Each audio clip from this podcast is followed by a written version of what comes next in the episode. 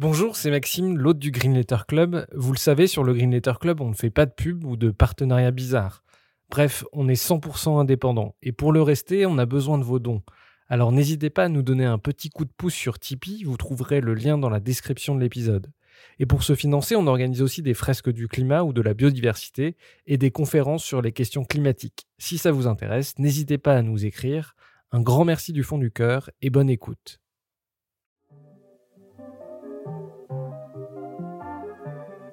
Bienvenue dans le Green Letter Club, la chaîne qui décortique les grands sujets écologiques. Aujourd'hui, nous allons parler des émissions passées, présentes et futures de CO2, combustion de charbon, de pétrole et de gaz. Les émissions de CO2 n'ont jamais été aussi fortes qu'aujourd'hui, d'où cette question.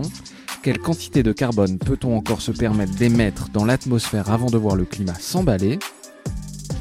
Pour y répondre, nous recevons Pierre Friedleinstein, professeur de modélisation mathématique des systèmes climatiques à l'université d'Exeter, directeur de recherche au CNRS et coordinateur du Global Carbon Budget, une organisation qui vise à faire l'état des lieux des émissions de CO2. Bonjour Pierre Friedleinstein. Bonjour.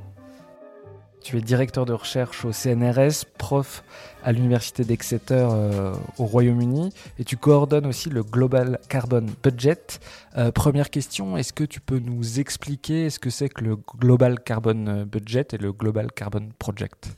Oui, alors donc le Global Carbon Budget, donc le, bilan du carbone, c'est une publication qu'on fait tous les ans euh, on essaie de la faire en phase avec les, réunions euh, des COP, donc les plénières euh, où tous les dirigeants politiques se réunissent pour décider des, ambitions climatiques. Donc la dernière, c'était à Sharm el-Sheikh au mois de novembre, par exemple. Et donc tous les ans, on fait une étude, on fait une synthèse en fait de, la connaissance jusqu'au plus récent, donc l'année en cours, des émissions de CO2 d'origine anthropique, donc les combustions euh, de combustibles fossiles et les émissions liées à la combustion de charbon, pétrole et gaz pour tous les pays du monde, euh, les émissions liées à la déforestation, principalement tropicale, et la croissance du CO2 atmosphérique qu'on observe euh, à différents points dans le globe, et aussi ce qu'on appelle les flux de carbone, donc c'est-à-dire les flux de carbone qui rentrent dans, les écosystèmes terrestres et aussi dans les, océans.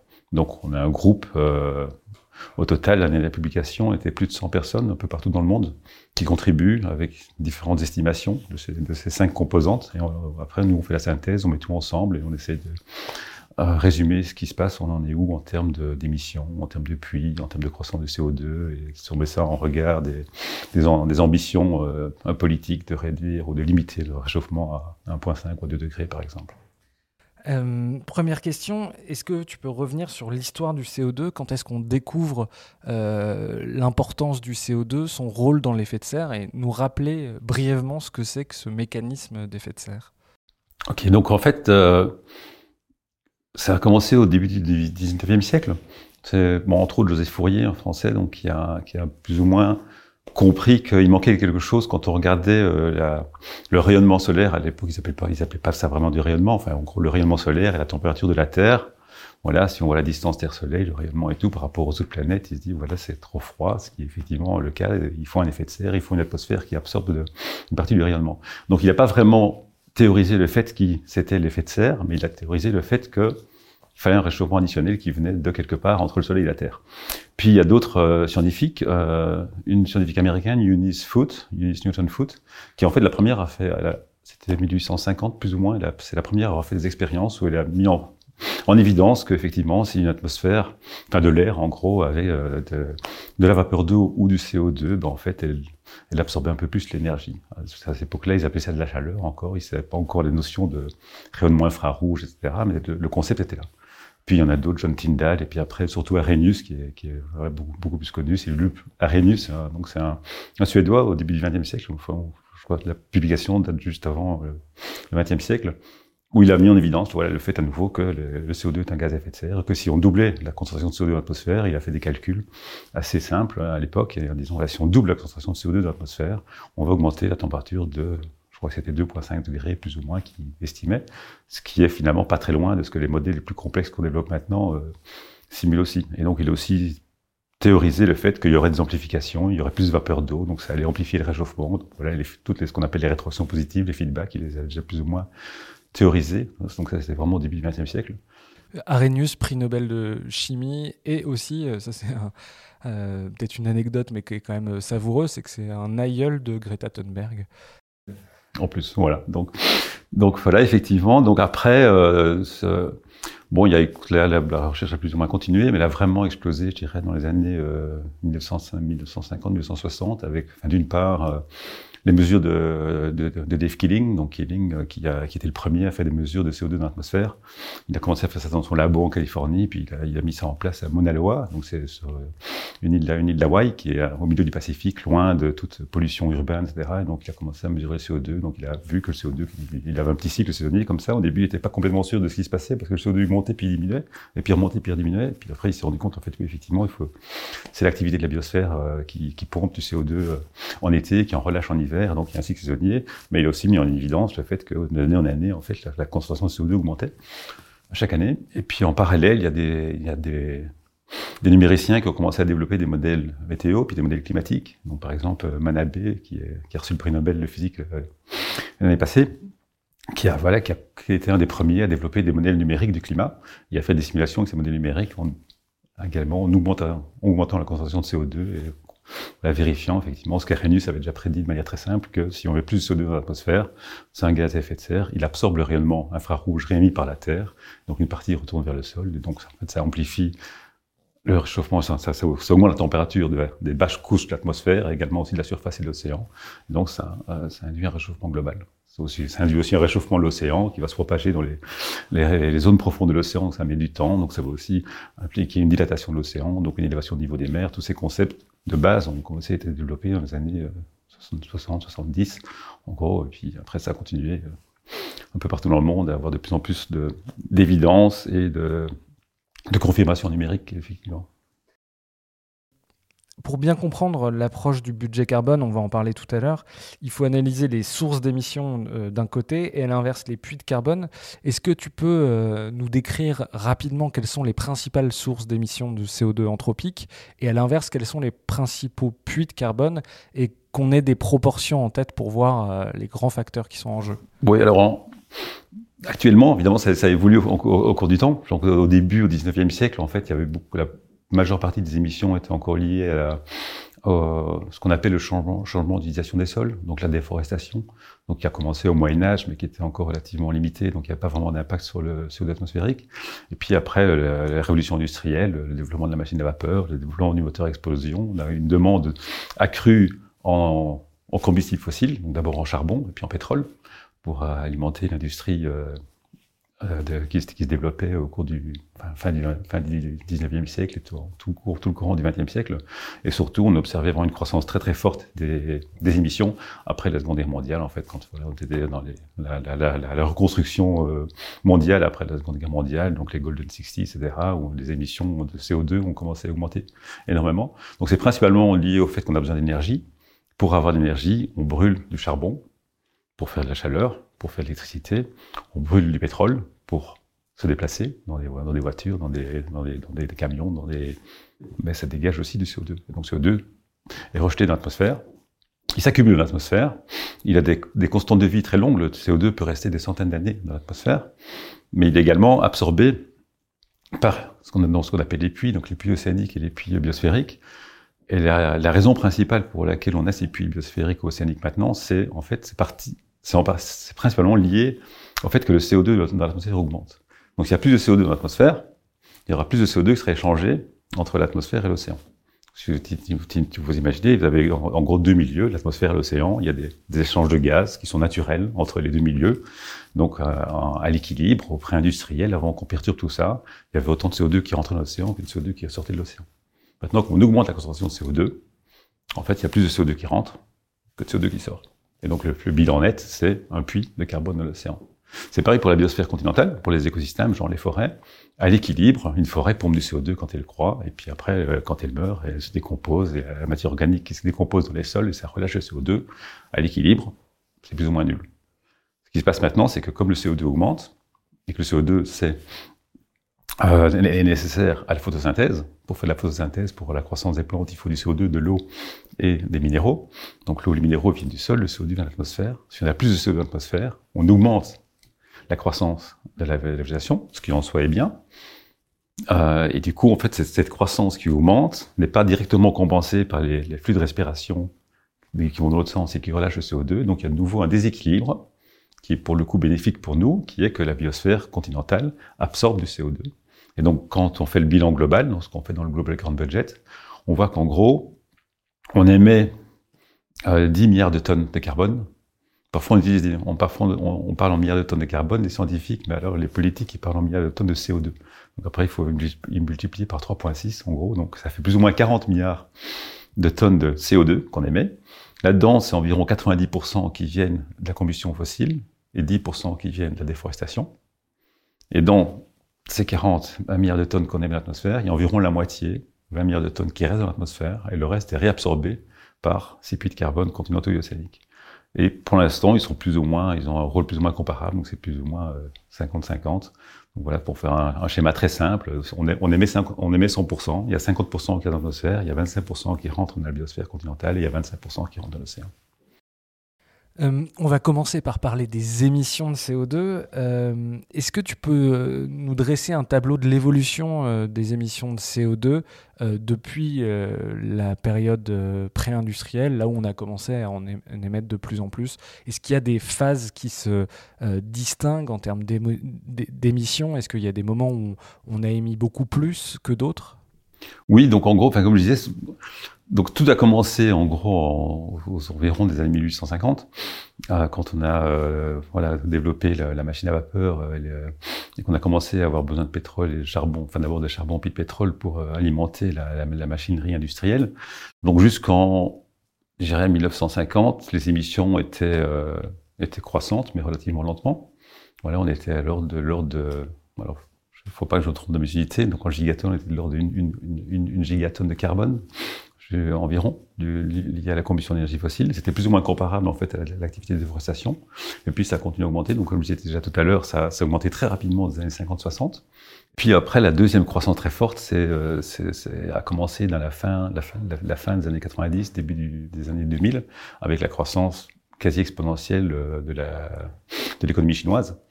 Et donc les émissions chinoises ont augmenté d'un facteur de 3 ou 4 en l'espace de 15 ans. Donc maintenant, la Chine est le premier pays euh, en termes d'émissions de CO2 devant les États-Unis. Oui, je crois 31%. Si on regarde aujourd'hui, en 2021, voilà, si on regarde aujourd'hui, c'est à peu près 31% pour la Chine. Un peu moins de 20% pour les États-Unis, environ une dizaine de pourcents pour l'Europe et, euh, et, pour l'Inde. Voilà, en gros, oui, c'est ça. Ouais. Mais euh, voilà, la, la, Chine a une population qui est trois fois celle des États-Unis globalement. Donc, si on parle en émissions par habitant, ce qui est après un autre débat. C'est sûr que l'atmosphère, ce qui importe là pour l'atmosphère, c'est les émissions totales. Mais ce qui nous importe, nous, tout un chacun, en termes de réduction d'émissions, c'est un peu les émissions par habitant. Et là, on voit que les États-Unis émettent en moyenne euh, plus de, deux fois plus que les Chinois. Maintenant, les émissions chinoises par habitant sont comparables aux émissions européennes. Mais les émissions américaines sont encore nettement, supérieures. Quand on regarde euh, les études que vous avez pu faire, il y a quelque chose qui saute aux yeux quand même, c'est que, euh, si je reprends les chiffres de vos études, c'est que 70% des émissions de CO2 anthropiques ont été émises depuis les années 60 et que 33% des émissions anthropiques ont été euh, émises depuis les années 2000. Ça veut dire que, en fait, bien qu'on sache aujourd'hui qu'il faille réduire nos émissions, en fait, on continue chaque année d'émettre de plus en plus d'émissions de CO2 dans l'atmosphère oui, c'est, au premier ordre, c'est exact, oui.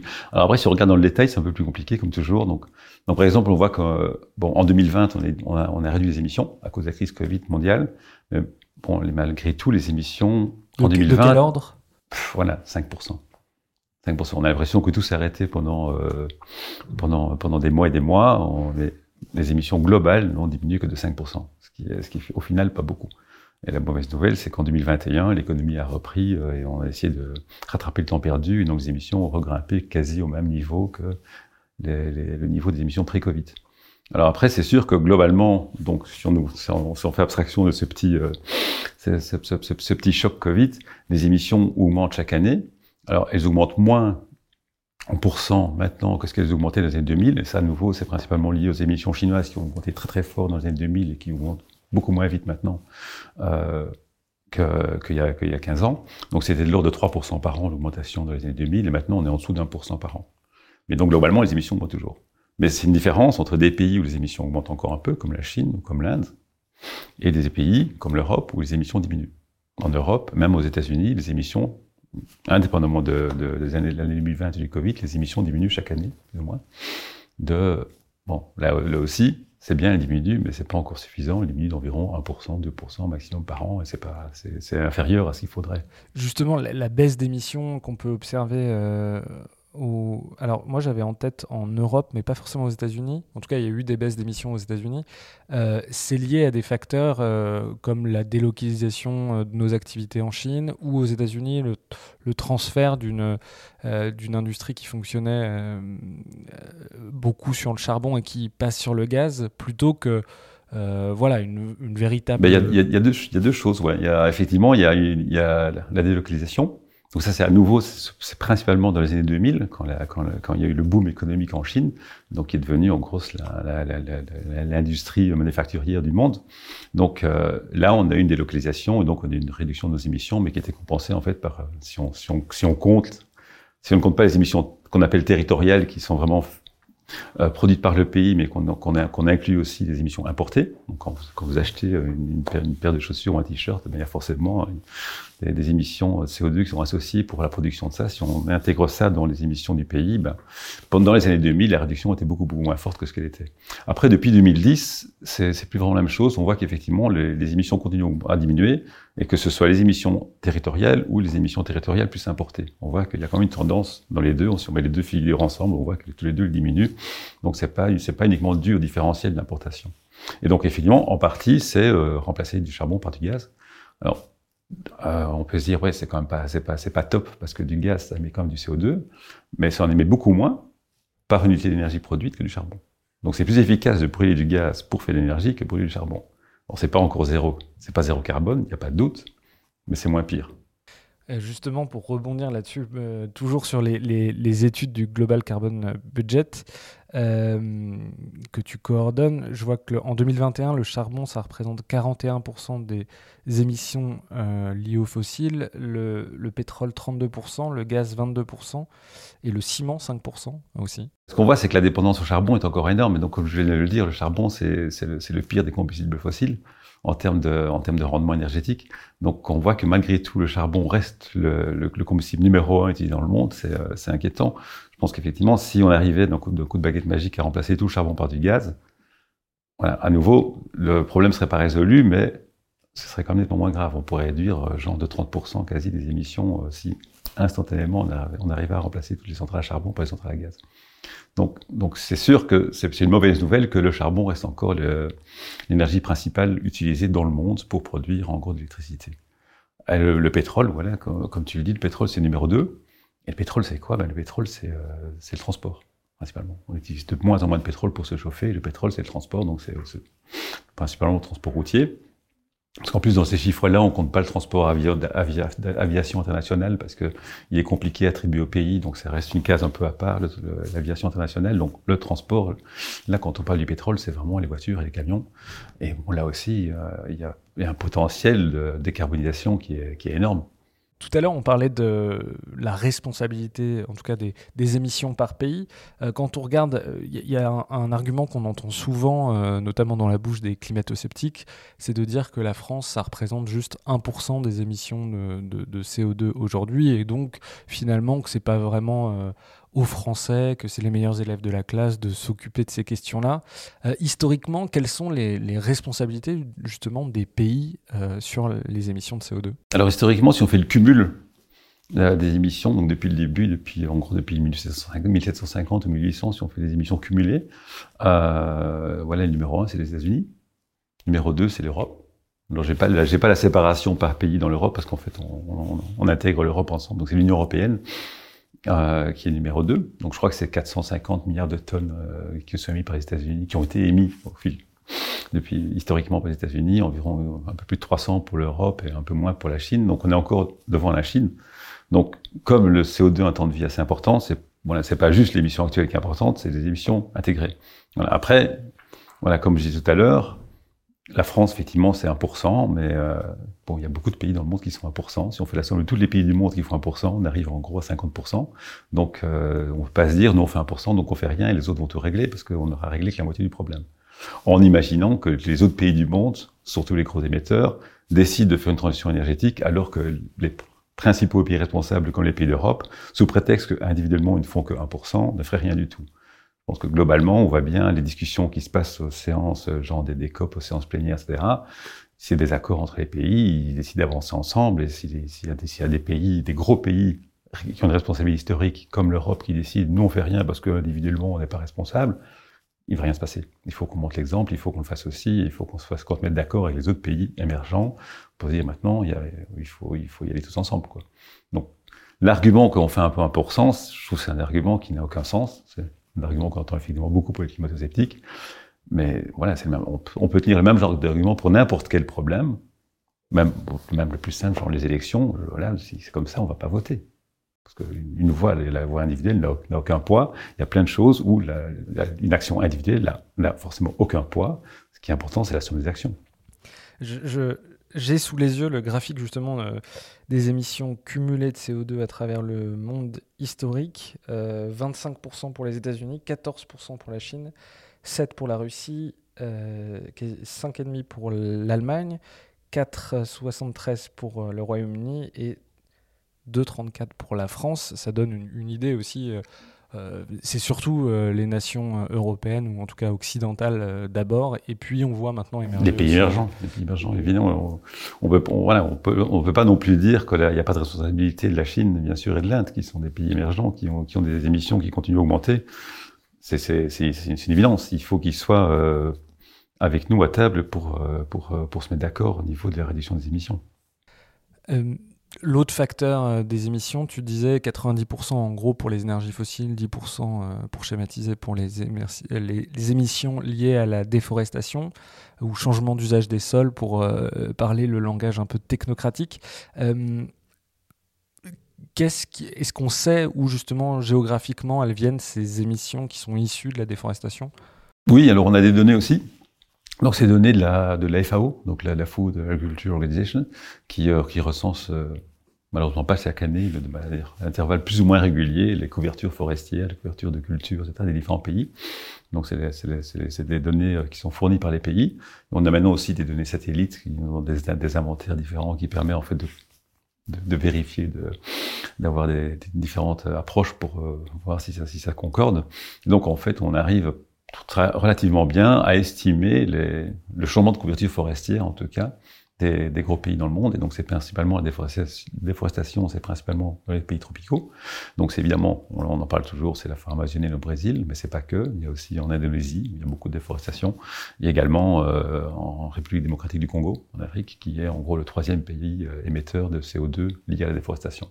Donc. Ces émissions, elles sont quasiment, si on schématise, liées à ces trois pays. Oui, c'est voilà, c'est vraiment les trois gros pays.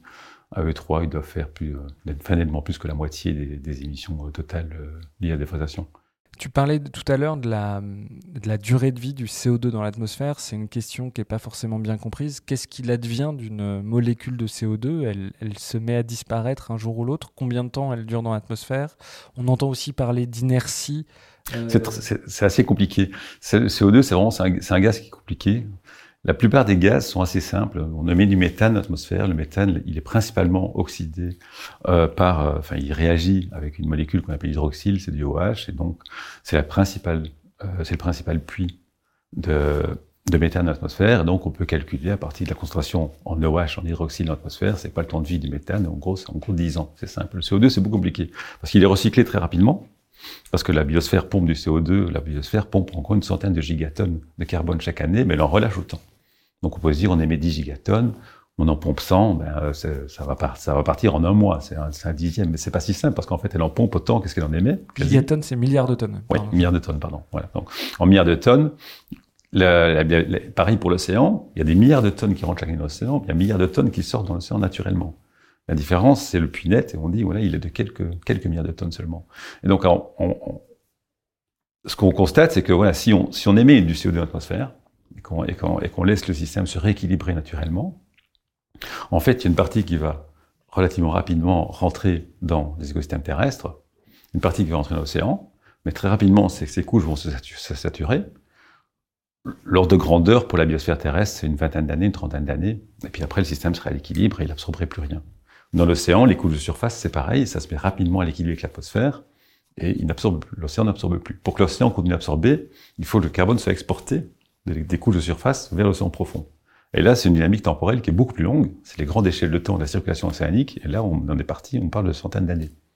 Et donc, le CO2 va lentement, à l'échelle de plusieurs centaines d'années, partir des zones de surface. Et donc, du coup, les zones de surface pourront de nouveau réabsorber du CO2 atmosphérique, qui sera, lui, à nouveau réexporté lentement vers les couches profondes. Et donc, ce système-là va se mettre à l'équilibre. Quand le système océanique sera mis à l'équilibre, il y aura un déséquilibre entre l'océan profond et les sédiments. Et donc, l'océan va continuer à absorber un peu de carbone dans les sédiments. Et là, c'est des échelles de temps qui sont de milliers à centaines de milliers d'années.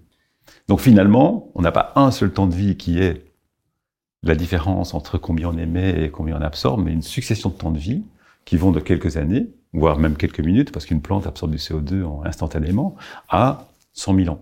Et donc, on fait l'intégrale de tout ça ensemble et on voit qu'en gros, si on émet du CO2 maintenant, eh ben, au bout de environ 1000 ans, il resterait encore de l'ordre de 15-20% du CO2 qu'on a émis. Euh, est-ce que tu peux, alors c'est un sujet dont on parle beaucoup, mais qui n'est pas forcément bien compris, euh, qu'est-ce que cette histoire de neutralité carbone? Pour parler de neutralité carbone, je pense que c'est, il faut d'abord commencer par un peu l'inertie carbone. Pourquoi on doit atteindre la neutralité carbone? Pourquoi il faut une neutralité carbone?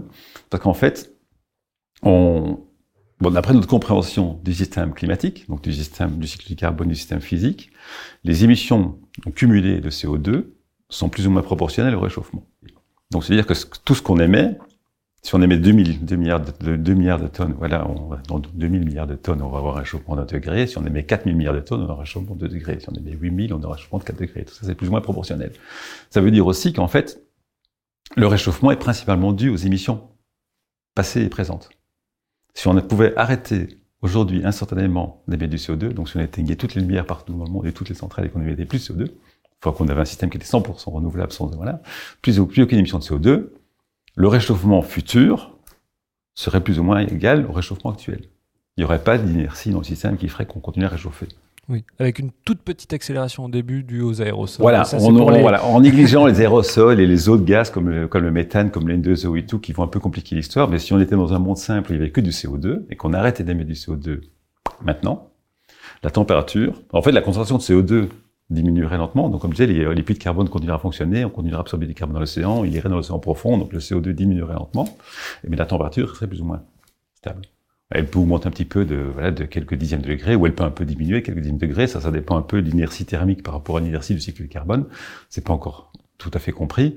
On, voilà, on fait, on fait des recherches, on, utilise des, des, modèles numériques comme des modèles climatiques pour essayer de comprendre, mais en gros, l'ordre de grandeur, c'est ça va pas changer des masses. Donc, si on arrivait à stabiliser les émissions, non, arrêter les émissions, qu'on arrive, disons, on arrive à 1,5 degré, on continue à mettre un peu maintenant, on émet de moins en moins, et qu'on arrive à ne plus émettre, à mettre zéro carbone, on arrive à 1,5 degré, le climat resterait plus ou moins à 1,5 degré.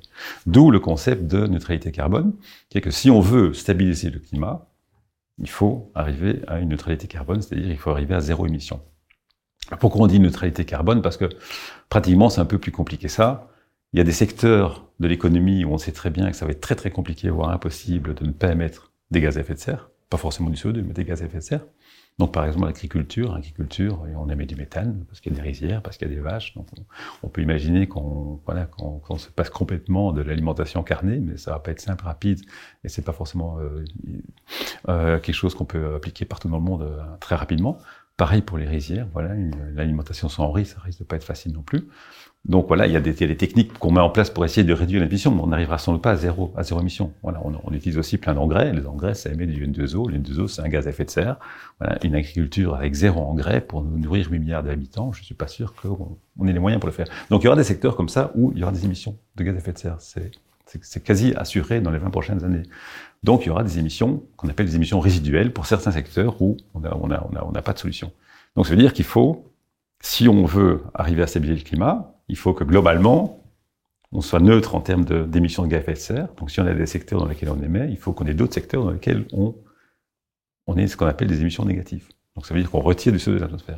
Donc c'est tout ce qu'on appelle les, puits, de carbone anthropiques, c'est planter des forêts, c'est restaurer des systèmes, c'est le captage du CO2 dans l'atmosphère directement par des procédés chimiques pour réduire la concentration de CO2 et donc pour atteindre ce qu'on appelle une neutralité carbone ou une neutralité gaz à effet de serre qui est que globalement, si on émet quelque chose, eh ben on le retire d'une autre, d'une autre manière pour que on soit neutre en termes d'émissions des gaz à effet de serre, donc les émissions soient nulles, même si on a des secteurs dans lesquels il en reste un peu, ou dans des secteurs dans lesquels on en prendra un peu. Et c'est à ce moment-là qu'on arrivera peut-être, si tout va bien, à euh, stabiliser le climat.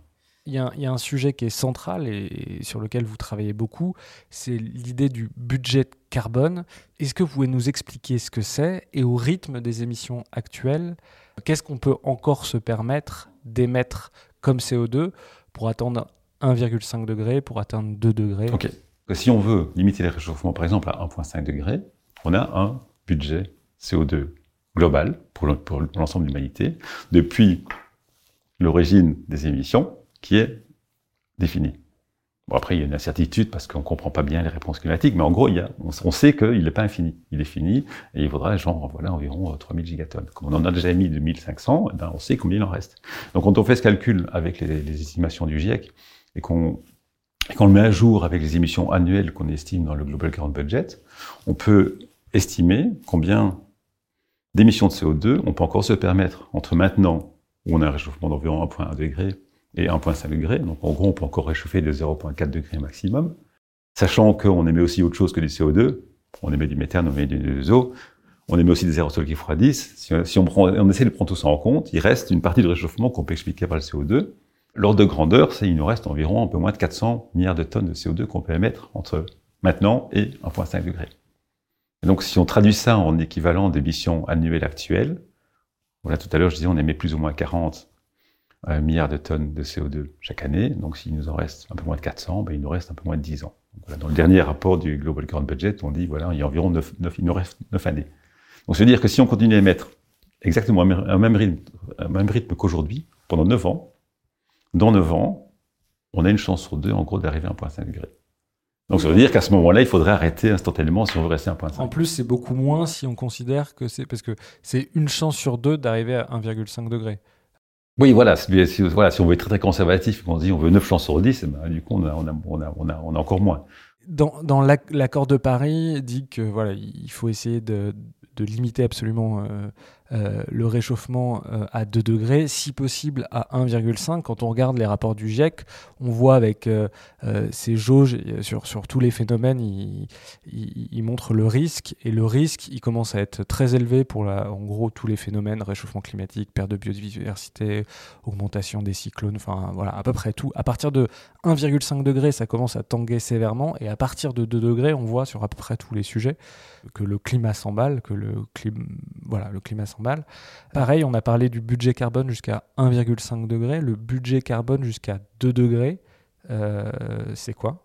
Forcément, il est plus élevé, puisque euh, voilà, au lieu de se permettre encore un réchauffement de 0,3-0,4 degrés, on va se permettre un réchauffement de 0,8-0,9 degrés. Donc en gros, il est trois fois plus élevé, puisqu'on a plus de, on a plus de marge devant nous. Donc au lieu d'avoir un, budget, de 400 euh, milliards de tonnes de CO2, on a un budget d'un peu plus de 1000, je crois qu'il est environ 1200 milliards de tonnes. Donc voilà, donc au lieu d'avoir 9 années équivalentes en émissions actuelles, on a environ 30, 30 ans.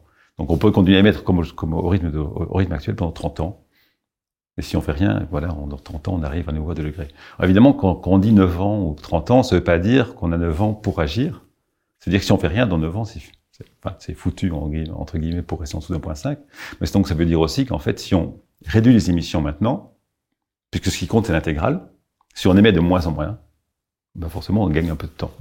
Donc, si on arrive à réduire les émissions de 50% d'ici euh, d'ici 9 ans, ben après, on a encore un peu plus de temps. Donc, si on imagine une décroissance linéaire, parce que c'est plus simple à montrer, voilà, soit en fait, euh, comme c'est l'intégrale qui compte, soit on a un rectangle qui fait 40 euh, milliards de tonnes et qui dure pendant 9 ans, l'intégrale de ça fait environ 300, soit on a un triangle qui diminue, qui commence à 40, qui diminue, qui va arriver à 0. Et donc la surface de mon triangle, sera la même que mon, rectangle quand le triangle aura deux fois la longueur, donc on a 18 ans. Donc si on décroît à partir d'aujourd'hui de manière linéaire, on a à peu près 20 ans, ce qui retombe plus ou moins au scénario du GIEC, on dit voilà, il faut une neutralité carbone en, en 2040-2050. Et ça veut dire en termes de, baisse des émissions, pour avoir un ordre de grandeur en tête, euh, de combien il faudrait qu'on réduise nos émissions par an euh, pour arriver à la neutralité carbone? Alors voilà, si on reprend ce calcul simple, après c'est jamais aussi simple hein, parce que voilà, il n'y a, pas de raison soit linéaire, ça peut, on peut commencer à décroître un peu plus rapidement maintenant et plus lentement après. Mais si on prend de nouveau un système très simple et très linéaire, on est à 40 aujourd'hui, il faut arriver à 0 dans 20 ans, donc ça fait 2 gigatonnes de carbone de CO2 par an. Qui maintenant ça fait 5%. Donc si on est, si on est à 40 aujourd'hui, l'année prochaine on a 38, l'année d'après 36, 34, 32 comme ça, et dans 20 ans on sera à zéro. Donc pour, euh, pour expliciter, parce qu'on ne se rend pas forcément compte de ce que ça peut représenter, 5%, 5% vous avez dit tout à l'heure que c'est l'année Covid. Donc tous les ans Tous les ans, il faut... Donc il ne faut, il faut pas juste réduire de 5% et puis rester là, il faut réduire de 5% chaque année en plus de, la, de, de où on était l'année précédente il faut continuer. Donc, il faut avoir l'équivalent d'une réduction liée au Covid chaque année. Enfin, un Covid cette année, puis deux Covid l'année prochaine, puis trois Covid l'année d'après, voilà, pour arriver finalement à zéro. Et euh, qu'est-ce que ça. Parce que moi, l'impression que j'en ai, c'est que la neutralité carbone, on en parle de manière. Euh, euh, un peu badine, euh, tous les euh, Total, Air France, enfin toutes les grandes marques prétendent. je suis quasiment sûr pour Total, je pense que aussi pour Air France, hein, je ne veux pas avoir de. Mais toutes les grandes marques disent qu'elles visent la neutralité carbone. On a l'impression que finalement c'est assez simple. En fait, ce que vous décrivez là, c'est un serrage de ceinture comme l'humanité en a jamais connu. On est bien d'accord, exactement. C'est un serrage de ceinture de plus en plus serré. Après, voilà, il y a, y a voilà, à nouveau, il y a plein de, il y a plein de leviers à mettre en place. Donc, c'est pas forcément, on, voilà, si je vous dis qu'on remplace euh, des, des, centrales à charbon par des centrales à gaz à bord, et puis des centrales à gaz par des, des, de l'énergie renouvelable du nucléaire, c'est pas forcément un serrage de ceinture. C'est juste une, euh, des, ressources qui sont différentes. Si on remplace des, véhicules thermiques euh, surtout des gros véhicules thermiques par des petits véhicules électriques, par des transports en commun électriques, par euh, des, vélos électriques, des trottinettes électriques, des, mini-voitures électriques, etc., on va pas forcément se serrer la ceinture. Il y a quelques secteurs où oui, il faut serrer la ceinture, mais genre, voilà, comme je disais tout à l'heure, si on, a, si décide qu'on prend plus l'avion, qu'on prend l'avion qu'une fois euh, tous, les, tous les ans, tous les ans, là, effectivement, il faut serrer la ceinture. Mais d'autres secteurs, Enfin, il y aura un serrage de ceinture au niveau de, de, de, l'économie mondiale, peut-être, des entreprises et des, des, des, pouvoirs publics pour mettre ça en place. Je la, la transition ne sera pas gratuite, on est bien d'accord. Mais au niveau individuel, je ne pense pas qu'il faut le traduire en on va, on va vivre de, moins bien de 5% par an, jusqu'à ne plus vivre du tout. Euh, voilà, c'est pas ça l'idée. L'idée, c'est une transition qui fait qu'on utilise des ressources qui sont plus durables et qui sont beaucoup, beaucoup moins dépendantes des énergies fossiles. En tout cas, c'est une rupture quand même civilisationnelle euh, à minima. Euh, enfin, je trouve que ce chiffre, est très parlant de, baisser de 5% par an. Ça veut dire que euh, voilà, il, faut des efforts qui sont colossaux et qu'on n'a pas du tout commencé à entreprendre aussi. C'est ça que je voulais on est bien, on est bien, on est bien d'accord. Voilà, mais voilà, aussi après si on fait des analyses secteur par secteur, ce que, font par exemple les, organismes comme le, Haut Conseil pour le climat en France, voilà, pour chaque secteur, quelles sont les transformations nécessaires à mettre en place pour, le, bon, par exemple, le secteur euh, de, de l'isolement thermique euh, du bâtiment. Voilà, c'est pas, c'est pas, scientifiquement, c'est pas compliqué. Techniquement, c'est pas compliqué. Les technologies sont disponibles, on les a. Après, c'est des investissements énormes, publics principalement, mais pas que, privés aussi, ou des aides aux investissements, aux, investissements privés pour rénover les bâtiments. Et ça prend du temps parce qu'on a des millions de bâtiments en France et dans le monde encore plus. Et donc il faut après la, mise en, la mise en œuvre de, la rénovation thermique. Et on a des passoires thermiques pour l'instant qui sont rénovés à un rythme qui est pas du tout compatible avec ce qu'on doit faire. Transformation euh, du transport aussi, on en a discuté rapidement. Voilà, c'est à nouveau voilà, après, on dira peut-être des problèmes liés au fait qu'il faudra de plus en plus de, de, de, de, minéraux, etc. Mais bon, euh, c'est incomparable avec la, le, le, besoin actuel qu'on a en énergie, énergie fossile. on, on, voit souvent des climato-sceptiques ou des euh, technosceptiques qui disent oui, mais de toute façon, on aura besoin de plein de lithium et de cobalt. Euh, voilà, l'ordre de grandeur est infiniment plus faible que le, ce qu'on a besoin actuellement de charbon et de pétrole. Donc, c'est aussi euh, une chose qu'on entend souvent et qui, sème un peu la confusion dans ces débats dès qu'on parle d'émissions de CO2. Euh, c'est la question du volcanisme. Est-ce que euh, c'est un facteur qui aujourd'hui, qui dans les 100 dernières années, a eu une incidence forte dans la concentration de CO2 Non, alors l'ordre de grandeur, je crois que c'est un centième des émissions anthropiques actuellement. Les émissions anthropiques, on est à 10, milliards de tonnes par an. Les émissions volcaniques, c'est de l'ordre de, de 0,1. Voilà. Et elles sont globalement plus ou moins constantes. On ne voit pas d'augmentation euh, massive de l'activité volcanique. Donc c'est voilà, c'est ce que régulièrement des climato-sceptiques euh, ou des carbone sceptiques, si vous voulez, euh, disent non, de toute façon c'est pas c'est pas l'humain, c'est pas l'humanité, c'est pas nous, c'est les volcans. Voilà, il faut qu'ils m'expliquent pourquoi tout à coup depuis le, début du 19e siècle enfin, milieu du 19e siècle, comme par hasard, tout à coup, euh, les volcans ont commencé à s'emballer et, et, émettre de plus en plus de CO2. Après, on a plein d'autres facteurs, qui, enfin, des évidences observationnelles qui nous montrent que c'est c'est juste, juste pas possible, les volcans. On voit que la concentration d'oxygène diminue dans l'atmosphère. Bon, c'est très faible, diminue un petit peu dans l'atmosphère l'oxygène. Pourquoi? Parce que quand on brûle des combustibles fossiles, ben, on consomme l'oxygène. Voilà. Pour faire du feu, il faut consommer l'oxygène. Voilà, ça produit du CO2, vous avez la matière organique, ça, ça consomme l'oxygène, vous produisez du CO2. C'est pour ça que si vous n'avez pas d'oxygène, votre feu s'éteint. Il faut toujours l'oxygène pour avoir du feu. Donc, on, on consomme l'oxygène. Donc, l'oxygène diminue un peu. Le CO2 augmente parce qu'on on brûle du fossile, du fossile et l'oxygène diminue. De très très peu, hein, c'est en, en, millionième de, de pourcent, donc on, on c'est pas un problème pour nous. Mais on le voit. Si c'était des émissions uniquement liées à un dégazage de CO2 volcanique, ça n'aurait aucun impact sur l'oxygène et l'oxygène ne diminuerait pas. Donc c'est évident que c'est pas le volcan. Euh, on a hum, parlé donc des émissions de, CO2 assez largement et en détail. Euh, on a parlé du budget carbone. On va parler aussi des puits de carbone. C'est intéressant. Euh, donc on a dit que les puits de carbone c'était l'océan et la biosphère. Si on parle de l'océan, comment ça fonctionne le puits de carbone de l'océan? Est-ce que vous pouvez nous expliquer? Oui, donc enfin voilà, pour pas trop rentrer dans les détails, en gros, l'océan, donc, je disais tout à l'heure, c'est, l'océan de surface, de, a beaucoup de carbone, c'est du CO2 dissous, donc qui vient de l'atmosphère, qui se dissout dans l'océan. Et après, bon, il y a, il y a la, chimie, donc les, carbonates, donc la, chimie euh, inorganique dans l'océan qui transforme le CO2 en carbonate, en bicarbonate, et puis après il y a une partie qui est aussi utilisée par les organismes marins, par la, biosphère marine, bon, pour faire des, des, des, des, des coquilles, organismes calcifiants, donc voilà, qui font des, bon, en gros comme des, voilà, je sais pas, comme du, des, du, plancton, du plancton, du phytoplancton, et puis du zooplancton, et puis des organismes supérieurs.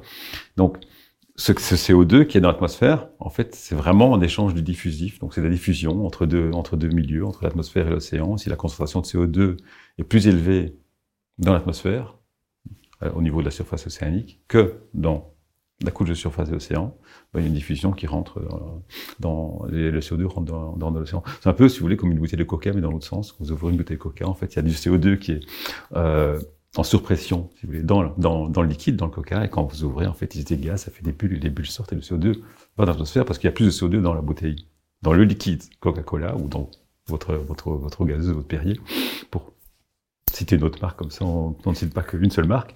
Donc voilà, qu'il y a plus de, de, CO2 dans le liquide que dans l'atmosphère ambiante. Et voilà. Nous, ici, c'est le contraire, il y a plus de CO2 dans l'atmosphère ambiante, à cause des émissions fossiles qui font que le CO2 augmente dans l'atmosphère, il y a plus de CO2 dans l'atmosphère ambiante que dans la couche de surface de l'océan. Donc le CO2 rentre tout doucement par diffusion, molécule par molécule, comme ça il rentre dans l'océan. Et puis après, quand il est dans l'océan, donc il rentre en on met, tous, ces, tous ces mécanismes de chimie euh, inorganique dont des carbonates se, se met en place. La circulation océanique est très importante aussi. Donc c'est principalement ce qu'on voit, c'est qu'en fait les, on a ce qu'on appelle les couches de, formation d'eau profonde qui sont dans les hautes latitudes, donc aussi bien dans l'Atlantique Nord que dans euh, l'océan austral, autour de l'Antarctique, où en fait on a des, zones où le, les, masses d'eau plongent de la surface vers les, zones profondes. Pourquoi? Parce qu'elles sont plus denses, parce qu'elles arrivent dans des régions où ils sont plus froids, il elles sont plus salées, parce qu'elles sont plus froides, donc elles, commencent à plonger. Et donc c'est forme ce qu'on appelle la circulation, la circulation océanique, comme la circulation thermohaline. Dans l'Atlantique Nord, on a des, la, en gros le, les eaux qui remontent vers les hautes latitudes, puis elles plongent, et puis dans les, couches profondes, elles retournent vers les tropiques, et dans les tropiques, elles remontent vers la surface. Donc on a des zones dans les hautes latitudes où les eaux plongent, et donc elles emmènent le CO2 avec elles quand elles plongent. Donc ça veut dire qu'à la surface, il y a toujours une, dépression, si vous voulez, en CO2 qui permet que le CO2 continue à rentrer de l'atmosphère. Par contre, dans les zones tropicales, ce qu'on appelle les zones de, de en anglais, où on a des remontées d'eau profondes, comme dans dans, dans le Pacifique équatorial, là c'est le contraire, en fait, on a des masses d'eau qui remontent vers la surface, elles sont chargées en nutriments, elles sont chargées en CO2, et donc on arrive à avoir des eaux de surface dans les régions tropicales qui sont qui ont des concentrations en CO2 qui sont plus élevées que l'atmosphère, et donc elles relâchent du CO2. Alors ce système-là, il, est naturel, il a toujours existé, mais maintenant on l'amplifie. en, ayant forcément plus de CO2. Donc, comme on a plus de CO2 dans l'atmosphère, on va augmenter le flux qui peut rentrer et on va un peu réduire le flux, qui veut sortir, puisque la différence de concentration entre ces eaux, ces zones qui reviennent des, couches profondes qui sont chargées en carbone, elles vont rencontrer une atmosphère qui a un CO2 un peu plus élevé, donc ça va un peu réduire les échanges, puisque la différence de pression partielle entre l'océan et l'atmosphère va être un peu réduite.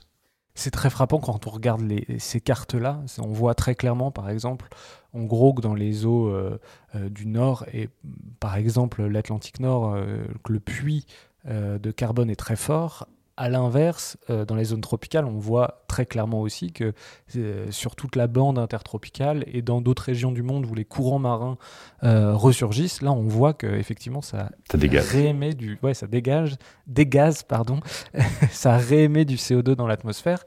Il y, y, a un sujet là-dessus et quelle est la dynamique? Alors ça c'est le, le, le, puits physique de l'océan ou chimique on, pense, enfin, on, observe un ralentissement justement de cette circulation thermohaline de l'océan.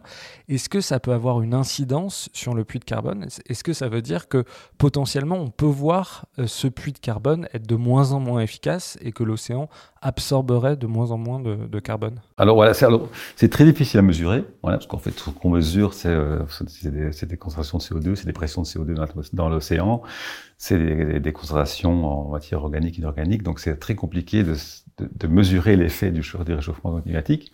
Donc, c'est principalement basé sur notre compréhension des notre compréhension des processus et donc aussi sur la modélisation numérique. Donc, on a des modèles comme ceux qu'on utilise dans le Global Carbon Budget, qui essaient de quantifier les flux de carbone qui rentrent dans l'océan, de pareil pour les flux de carbone qui rentrent dans les continents. Et donc là, on peut séparer avec les modèles le rôle du CO2 qui augmente et le rôle du réchauffement. Et donc, ce qu'on constate effectivement, c'est que avec le réchauffement en cours qui est de l'ordre de 1 degré, on a un ralentissement, un ralentissement de la circulation océanique.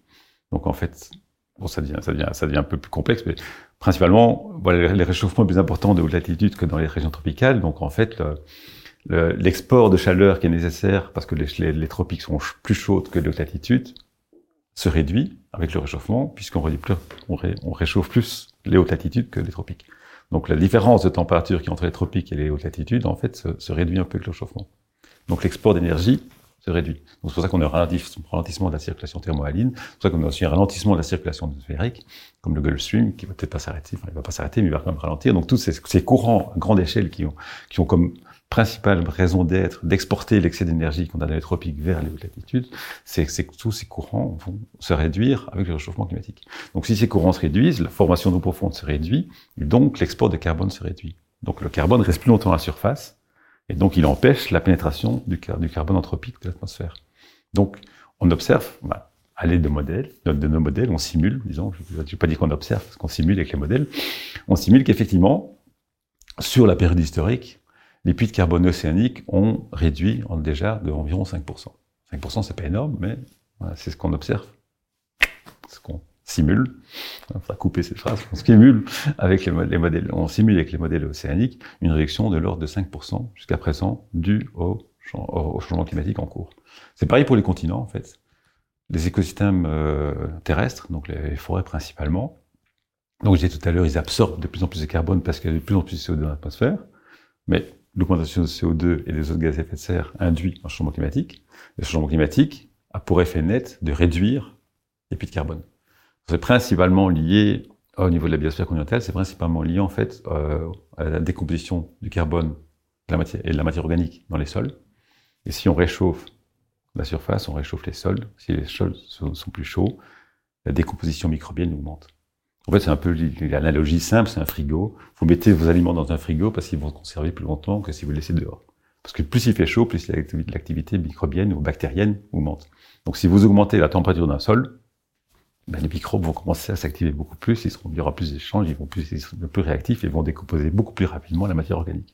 Donc depuis qu'on réchauffe la, la, la Terre d'environ 1 degré, à nouveau, avec nos modèles euh, de biosphère continentale, on simule une réduction de l'efficacité des puits d'environ 15% pour le coup. C'est plus élevé que pour l'océan, c'est plus, grave. C'est environ 15% de réduction du réchauffement climatique pour la biosphère continentale et c'est environ 5% pour les océans.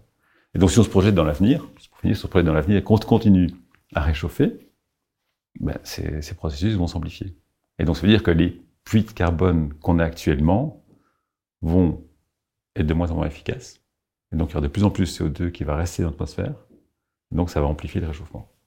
Donc c'est ce qu'on appelle une réaction positive. Euh, donc on a parlé du puits euh, de carbone de l'océan, du puits de carbone euh, de la biosphère. Il y a aussi le puits de carbone biologique de l'océan, c'est-à-dire qu'il y, a un processus chimique qu'on a abondamment développé, mais il y a aussi une pompe biologique. Est-ce que vous pouvez nous expliquer ce que c'est que cette biologique, donc qui fait partie des 26% de, euh, voilà, de, de, de, CO2 anthropique qui est émis, qui est absorbé, qui va dans l'océan. Et dans ces 26%, il y a une partie qui est euh, dissoute dans l'eau euh, et une partie qui est absorbée par le vivant dans l'océan. Est-ce que vous pouvez nous parler de cette pompe biologique? Oui, alors en fait, le principe de base, c'est la même chose, c'est de la photosynthèse aussi. Donc c'est des phytoplanctons. Donc ils vont aussi capter, capter le CO2 et avec l'énergie lumineuse, donc là, dans, ce qu'on appelle la zone photique, dans, les couches de surface ils vont, euh, se développer. Et pour, ce faire, ils vont absorber euh, du, CO2. Ils ont aussi besoin d'autres nutriments qu'ils vont trouver dans l'océan en, quantité infime. Et donc, ils vont se développer. Des blooms comme ça, des, des blooms, pardon, des blooms de phytoplancton qu'on voit, qu'on voit très bien maintenant par satellite. Et donc, c'est des moments où voilà, il y a une croissance assez importante, exponentielle pendant quelques semaines de phytoplancton. Et donc, c'est une, une pompe de carbone. Donc, ça aide effectivement à réduire la concentration de CO2 dans l'océan. Ils prennent pas le CO2 dans l'atmosphère, ils le prennent dans l'océan, c'est le CO2 qui, est dissous dans l'océan, mais ils contribuent à donc à absorber du CO2 et donc à permettre à ce que les couches de surface continuent à pomper du CO2. Donc ils, ont un rôle non négligeable dans l'absorption du CO2 anthropique parce qu'ils ils séquestrent une partie du CO2 qui est dans, l'océan en surface et donc qui permet que le, le CO2 continue à être injecté depuis l'atmosphère vers l'océan de surface. Après, ces phytoplanctons sont mangés par des zooplanctons. Ces zooplanctons sont mangés par euh, d'autres, d'autres, d'autres, euh, poissons mammifères marins. Il y a une partie euh, qui, se décompose, qui euh, sédimente très lentement dans les plus basses couches. Une partie qui va arriver tout en bas dans les sédiments, mais finalement très très très faible. Une partie qui est remise en circulation, donc ça rentre à nouveau dans la circulation océanique. Quand je parlais tout à l'heure des zones de, de poiling où on a des, masses d'eau de, profonde qui remonte vers la surface, elles, emmènent avec elles aussi de la matière organique euh, qui remonte vers les couches de surface, donc qui permet de, de continuer. Donc c'est une boucle, la matière organique, mais ça contribue effectivement à absorber une partie du sol anthropique. Dernière question. On a vu avec euh, cette idée du, budget carbone qu'il y avait euh, une urgence qui était très forte. tu disais 9 ans pour atteindre les 1,5 euh, degrés, une trentaine d'années pour atteindre les 2 degrés. Euh, est-ce qu'il euh, y a un message que tu voudrais adresser aux gens qui nous écoutent, quelque chose qu'on n'aurait pas abordé, ou, simplement un message que tu aimerais adresser aux gens qui nous écoutent et qui ont compris l'importance de, des sujets qu'on a évoqués et aussi l'urgence des sujets d'émission? Je pense que le message principal, c'est que chaque, chaque, chaque, chaque, milliard de tonnes émis compte donc chaque milliard de tonnes non émis compte, également. Donc voilà, tu, tu, dis 9 ans, donc moi je pense que voilà, pour, pour de manière un peu moins alarmiste, si on arrive à réduire les émissions, on doit arriver à zéro dans environ 20 ans. Donc c'est pas genre on a plus que 9 ans pour agir, on a en gros 20 ans pour agir, mais il faut commencer tout de suite. Il faut pas attendre 9 ans. Voilà. 9 ans, c'est 9 ans si on fait rien, et voilà, dans 9 ans, c'est foutu. Donc. Alors, il y a, les choses importantes à retenir, c'est que, voilà, 20 ans, c'est pour rester dans le meilleur des cas, en, dessous d'un point 5. Après, si on si on n'arrive pas à 20 ans, qu'on met un peu plus de temps, qu'on n'arrive pas à 1.5 degré, qu'on arrive à 1.6 degré, c'est peut-être pas la fin du monde. Voilà. Voilà, c'est pas genre le système climatique est pas complètement non linéaire et tant qu'on est en dessous d'un point 5 tout va bien et si on est au-dessus d'un point 5 il y a rien rien ne va plus. Voilà, on a déjà plein d'exemples actuels où il y a déjà des problèmes majeurs liés au changement climatique. À nouveau, voilà les, vagues de chaleur c'était, les inondations massives euh, qu'on a eu au Pakistan également, voilà, il y a déjà des régions où elles sont fortement affectées déjà actuellement. Donc c'est pas comme si maintenant on est à un point, un point 1 et tout va bien. Non, donc voilà, il faut, il faut agir le plus rapidement possible, il faut donner un objectif qui est ambitieux, le plus ambitieux possible, mais il faut pas se dire, si on rate l'objectif, tout est foutu. Voilà. il y a, sur la, voilà, dans, dans, les réseaux sociaux, on voit de plus en plus de cette, idée un peu que euh, il n'y a, plus rien à faire, c'est foutu. Donc, ce qu'on appelle un peu les, les, le doomisme en anglais, les, les doomistes qui disent voilà, de toute façon, euh, on est, foutu, on peut plus rien faire, c'est trop tard, les systèmes vont s'emballer et euh, quoi qu'il arrive. Non, c'est pas vrai. Je pense que il est encore, il est plus que temps d'agir. Voilà, on, on, peut, on peut dire qu'il est trop tard pour agir. Euh, euh, sereinement, raisonnablement, il faut, faut clairement euh, doubler, doubler le, au moins la, transition en termes d'efficacité. Il faut, être beaucoup plus efficace que ce qu'on est jusqu'à présent. Même si les émissions réduisent dans certains pays, elles ne réduisent toujours pas globalement. Il faut que je réduise globalement. Il faut que je réduise très vite. Mais il faut pas se dire, voilà, on n'a plus que 20 ans, si dans 20 ans on n'y arrive pas, ben c'est foutu. Si on met 25 ans, on met 25 ans, et si on n'arrive pas à 1.5, on arrive à 1.7, et c'est infiniment mieux que 2.5 ou 3 degrés, ce qui sont les scénarios les plus, catastrophiques actuellement, où là, on est bien d'accord que si on on fait rien et qu'on arrive à 2, 2, 2, 2 degrés, 2.5, 3 degrés, ben c'est sûr qu'on on va avoir un emballement euh, potentiel, euh, dont on n'est pas encore en mesure de pouvoir vraiment mesurer les conséquences. Pierre Friedenstein, un grand merci d'être venu dans le Green Club. Bah, merci à vous. Et, et à bientôt. Un plaisir. Merci.